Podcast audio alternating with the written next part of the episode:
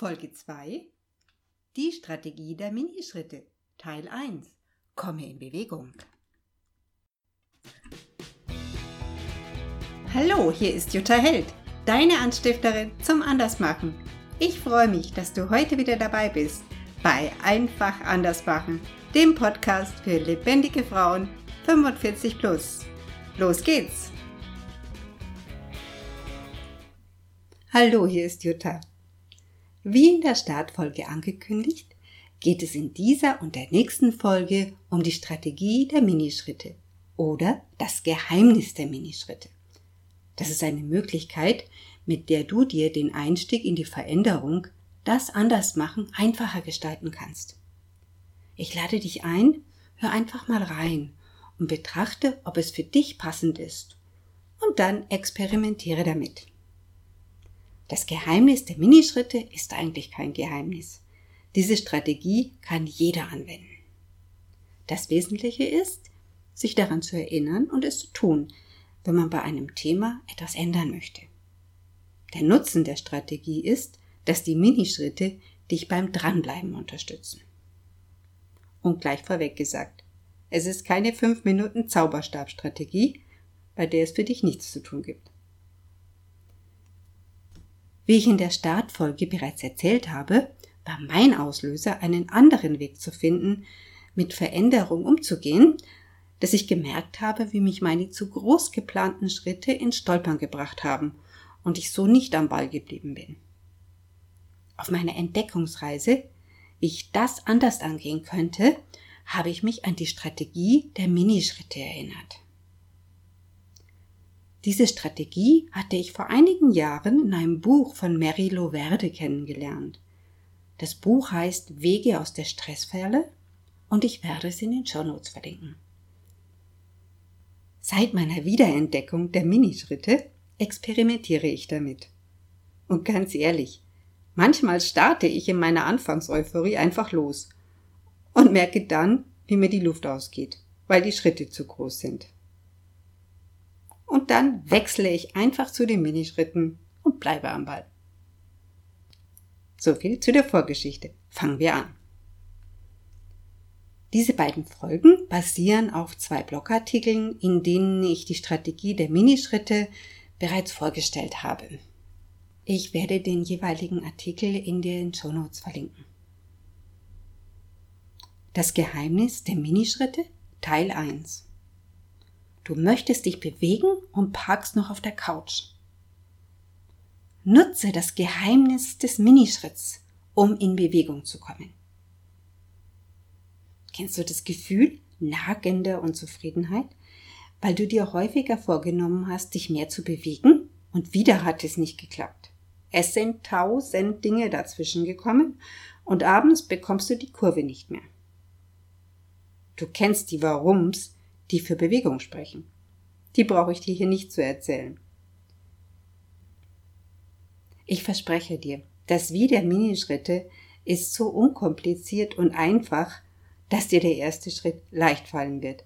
Ja, vielleicht kommt dir der Minischritt sogar lächerlich vor. Ich lade dich ein, starte das Experiment. Dein erster Minischritt, um in Bewegung zu kommen. Vereinbare mit dir, die nächsten drei Tage deine Trainings- oder Spaziergangskleidung zu einem festen Zeitpunkt anzuziehen. Beispielsweise, wenn du nach der Arbeit nach Hause kommst oder wenn du deinen Arbeitstag im Homeoffice beendest. Okay, das war's auch schon. Das war dein Minischritt 1. Jetzt entscheidest du, wie es weitergeht. Es ist in Ordnung, wenn du dich mit deiner Trainingskleidung aufs Sofa setzt. Wie fühlt sich das an? Vielleicht denkst du, jetzt habe ich die Klamotten schon mal an, da kann ich mich auch fünf bis zehn Minuten bewegen. Beispielsweise eine Runde in deinem Wohnviertel gehen oder Gymnastik machen oder tanzen. Und wenn es dir gefällt, mache weiter. Du entscheidest es. Zur Erinnerung. Die erste Minischrittvereinbarung ist, Ziehe die nächsten drei Tage deine Trainings- oder Spaziergangskleidung zu einem festen Zeitpunkt an. Punkt. Alles weitere entscheidest du. dahinter steckt, dass es hilfreich ist, einen klitzekleinen Schritt zu machen, um in Bewegung zu kommen, um die Veränderung zu fühlen. Damit weißt du um das Geheimnis der Minischritte und kannst es immer wieder für dich nutzen. Beispielsweise, wenn du ein größeres Projekt oder eine Aufgabe im Kopf herumschwirren hast und irgendwie nicht die Kurve bekommst anzufangen, weil es dir so, so riesengroß erscheint, dann könnte ein erster Schritt sein, dass du dir ein Dokument anlegst mit dem Namen dieses Projektes. Dort, wo du das Projekt planen möchtest, dort, wo du deine Inputs sammeln möchtest. Das kann in Word sein, das kann in Evernote sein oder in einem anderen Tool, in dem du das Projekt verwalten und deine Inputs sammeln möchtest. Eine andere Variante ist, dass du vielleicht einen Stapel an Belegen hast, die du erfassen oder ablegen sollst und auch hier äh, einfach nicht rangehen möchtest, äh, irgendwie es immer wieder verschiebst, weil dir dieser Stapel so groß erscheint, ja, dann ist dein erster Minischritt, dir einfach zwei Belege bereitzulegen und diese abzulegen. Und dann bist du einen Minischritt gegangen. Und dann entscheidest du, wie du weitermachst. Es ist immer deine Entscheidung, einen Minischritt zu gehen und scheu nicht davor zurück, wirklich Mini-Mini-Schritte zu planen.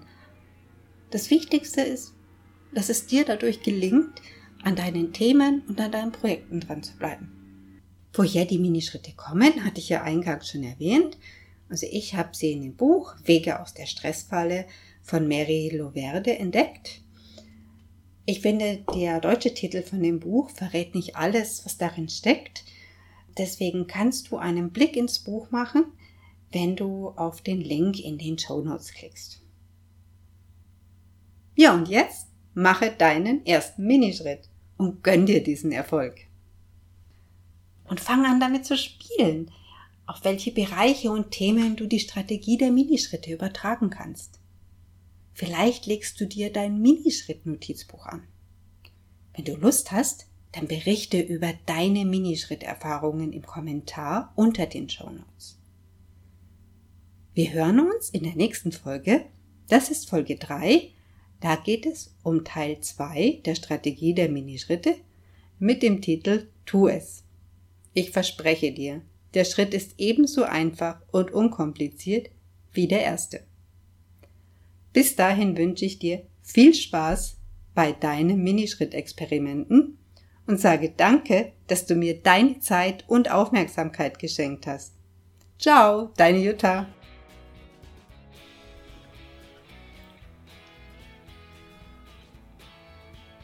So, das war's auch schon wieder mit dieser Folge von Einfach anders machen. Ich freue mich, dass du dabei gewesen bist. Alle Informationen zu dieser Folge findest du in den Show Notes unter www.juttaheld.de-podcast und dann unter der entsprechenden Folge.